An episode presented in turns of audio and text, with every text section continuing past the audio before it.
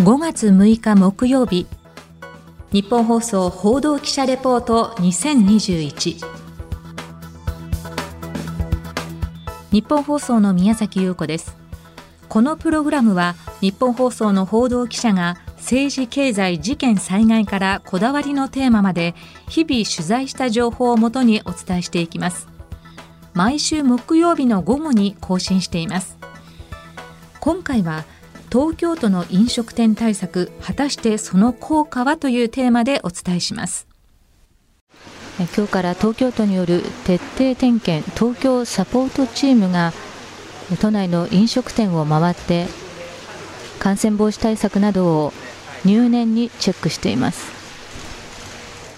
今お聞きいただいたのは東京都が飲食店への感染対策を強化するため先月から始めた徹底点検東京サポートプロジェクトま、すなわち飲食店への見回り隊に同行取材した時の音声です。都の職員が2人1組で新宿の居酒屋店を訪問し、消毒液が置かれているか、テーブルやアクリル板の配置は適切かどうかなど20の項目についてチェックしていました。都は飲食店が感染拡大を抑えるための急所であるという考えのもと、緊急事態宣言の期日である今月の11日までに、都内の飲食店およそ10万8000件を訪問し、感染対策を徹底的に点検すると決めています。都内の飲食店の数がおよそ12万件なので、この10万8000件を訪問というのはなかなか大きな数字ですよね。で見回り隊は都の職員のほか区や市からの応援職員それに民間の調査会社など委託業者などから構成されていましてこの中にはですね東京都が4月に急遽募集した100名程度の非常勤職員というのも含まれています。でこの非常勤職員なんですが実は日当が1万2200円それに期末手当や通勤手当相当も支給されるということもあってですねあっという間に定員数が埋まったそうです。ま稼働時間は午前10時から午後6時までのおおむね8時間。まあ、時給にしますと1500円程度ですからね、そこそこいいアルバイトですよね。まあ、こうした人員で1日あたり最大700名以上の体制で都内の飲食店を見回ります。まあ、現在は平日だけでなく土日も見回りを実施しているということです。でこの見回り隊は20の点検項目をチェックし、すべての項目で OK ということになれば、点検済証というのを後日交付することになっています。そして都はですね、この点検済証が貼られたお店を積極的に利用するよう利用者に促しているんですね。でこの見回り隊を行うチェック作業というのはタブレット端末を利用してましてここで収集されたデータというのは、まあ、即時グラフ化されて今後の飲食店の感染対策に向けてこのデータを活用できるということになっています。そして4月29日現在の数字なんですが、この見回り隊は200チーム400人以上の体制で、これまでに3万2800件の飲食店を訪れたとのことです。ただこのうち点検を実施できたのは1万6600件。一方でお店が閉まっていたために点検できなかったのが1万6100件。まあ、およそ半数が点検を実施できなかったということです。まあ、これは緊急事態宣言で居酒屋を中心に臨時休業しているお店が増えたためと。えそして都はですね、店舗ごとに感染対策の責任者であるコロナ対策リーダーを置くことを要請しています。ま、このリーダーは都の専用ホームページで感染対策の動画などを視聴し、研修を終了することが義務付けられていて、このリーダーの登録がないと、東京都からの協力金というのが支給されません。まあ、このため、リーダーの登録件数あっという間に10万件を超えたそうです。まあ、小池知事も先月、都庁にほど近い新宿の居酒屋店を訪れ、リーダーさんと意見交換しました。本日は、はい、徹底点検東京サポートチームとして参りました。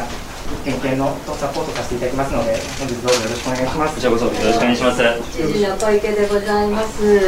今日はあのお店でこれまでもいろいろと感染防止対策、えー、ご協力いただいてまいりました今日はリーダーさんはい、はい、リーダーの池田と申しますよろしくお願いしますよろしくお願いします。それではあの20の点検項目がございますので、それに沿って順にですね点検させていただければと思います。で、このリーダーをさらに応援するために、4月の27日には、リーダーの広場という専用サイトも立ち上げられ、お店で使えるポスターやポップなど、感染対策のツールがダウンロードできたり、感染対策の好事例を写真付きで掲載したりしています。この新型コロナウイルスの感染者数がなかなか減らない中で、この徹底点検東京サポートプロジェクトという事業、都の目玉政策としてかなり力を入れています。で都は今回コロナ対策として2500億円余りの補正予算を組んだんですが、この飲食店対策はそのうち11億円を計上しています。なぜこうした飲食店対策を始めたのかとの担当者です。やはりあの感染のですねリスクが高い場面としてやはり飲食会食の場面ということが言われております。やはり今回の制度のポイントといたしましてはですね先ほど改めて基本的な感染防止対策を確認いただくとともにですね店舗と利用客双方のですねやはりこう意識を高めるといったところにですねつながるということを狙いとしてですね事業を始めてございます。東京都の説明ではこの感染防止対策と経済社会活動これを両立させるためには店舗と利用客双方の感染防止対策が欠かせない。そこでお店だけではなく、利用者に対しても感染対策を積極的に行うよう促すため、東京都がサポートする。まあ、こういった事業だと説明しています。見回り隊の点検を受けた居酒屋店の店主は、この事業についてこう述べています。お食事中のお声がけに関して、まあ、やっぱり盛り上がってる楽しんでるところにまあ、水を差す形にどうしてもなってしまうんで、まあ、そこをまあうまく、まあ、今回ごあのご指導いただいた東京都からの指示っていうところを、まあ、やんわりと伝えられるように、まあ、私がリーダーなので私はじめ、まあ、スタッフに、まあ、教育できればいいかなと思っております。まあ、東京都からこう指導されていますのでというと、まあ、大声で盛り上がっているお客さんに対しても注意がしやすくなるということなんですが、まあ、一方でこのように話す飲食店の店長もいます。お店はそれなりに努力はできるんですよ。やっぱり来る側のお客様のやっぱり意識っていうのをもうちょっと高くしていかないとやっぱりいけないのかなっていうか、まあ、そこがやっぱり一番ネックかな。だからその辺の意識を高めるのはどうしたらいいのかちょっとわからないですけどね。ただお店としてはできる限りあの行政の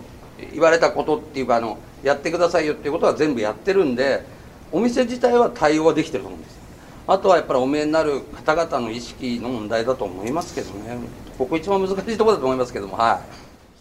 い、ま、結局は個々人の意識の問題というところに帰着してしまうんですよね。日本人の公衆衛生意識諸外国に比べて相当高いですしおそらく世界トップクラスかとは思います。だからこそ法律で縛られなくてもそれなりに一人一人の努力で感染拡大を抑えることができてきました。ただそろそろこの国民の努力に頼るという段階から次のステージに移行できないものかなと考えてしまいます。まあ、連日小池知事を取材させていただいておりますが、まあ、最近知事はですね都県境は超えないでくださいと申し上げているしっかり守ってほしいなどと、まあ、時に苛立った様子で話します。まあ、なんというかこれだけ私がお願いしているのにどうしてみんなきちんと守ってくれないのといった心の声が聞こえるような言いぶりなんですよね。まあ、ただ国民も1年以上コロナと付き合ってきてそれぞれの判断で動いてしまうというのはある意味仕方がないかなとも思います。今後変異株がどこまで猛威を振るうかは分かりませんが、これ以上お願いベース協力ベースという対策はそろそろ限界なのではないかと感じます。こうしたことをですね記者会見などで知事に質問させていただいているんですけれどもまあ、私の質問力のなさもあってかなかなか明快な答えを引き出せていません。日本放送報道記者レポート2021次回は藤原貴根記者が日本人初のマスターズチャンピオンゴルフの松山英樹選手について関係者へのインタビューを交えてレポートします。日本放送の宮崎優子でした。